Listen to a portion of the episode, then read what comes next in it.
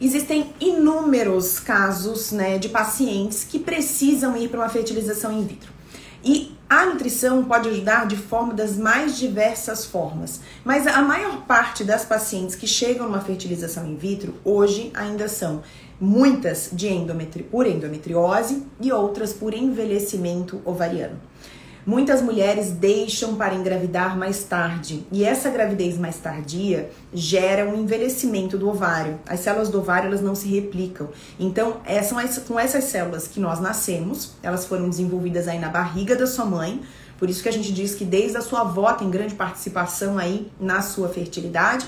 E aí essas mulheres, elas nascem com essas células que vão só maturar, né? Nem todo folículo vai ter óvulo dentro e nem todo folículo vai ter, é, vai ser rompido e vai gerar é, uma ovulação. Mas durante a nossa fase reprodutiva, nós teremos ali mais ou menos um óvulo sendo liberado por mês, né? Normalmente.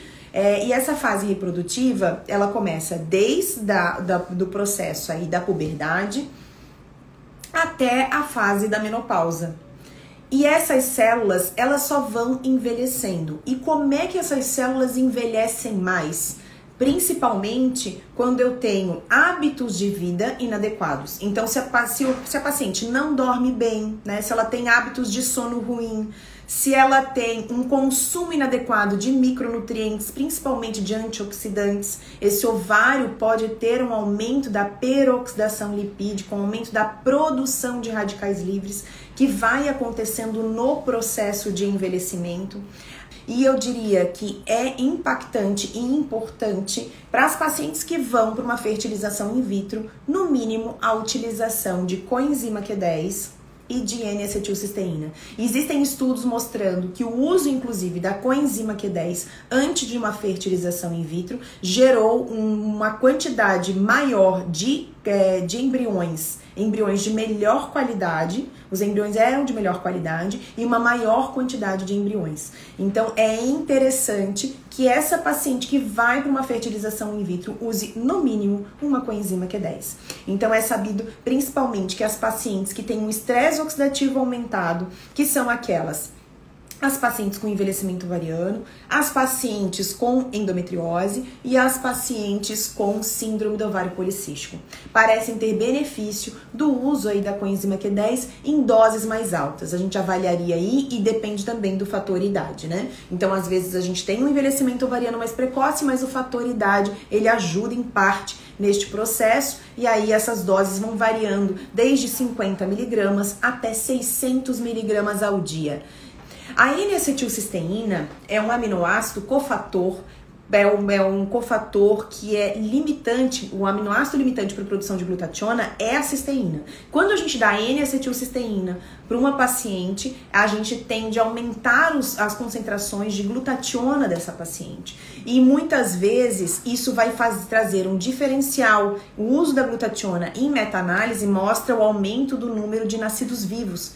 Então é bem interessante e importante aí para muitos desses nossos pacientes o uso do NAC, mas de nada adianta eu utilizar o suplemento para aumentar as concentrações de glutationa sem pensar na mudança de hábitos de vida, na mudança da alimentação, na diminuição do, do processo de entrar em contato com as toxinas ambientais, porque essas toxinas ambientais geram a aceleração do processo de envelhecimento, pioram os quadros de endometriose. E a gente precisa então organizar a vida para entrar em contato com o menor teor de toxinas ambientais. Hoje, as nossas maiores fontes de toxinas ambientais são principalmente os agrotóxicos, eles são sim impactantes na vida da maior parte da população.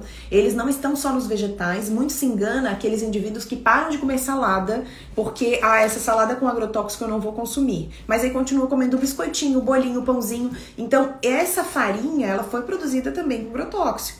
Então, naquele alimento, naquele produto final, eu também tenho aqueles resquícios. E uma das grandes fontes é a água da torneira. Não adianta viver numa bolha, mas dependendo do caso da paciente, dependendo da, da quantidade da intoxicação que ela tem, e principalmente pacientes com endometriose grave, tendem a ter uma piora dessas intoxicações. E a intoxicação tende a piorar o quadro dessas pacientes. Então, tentar ter uma vida, o que a gente brinca que é o mais limpa possível.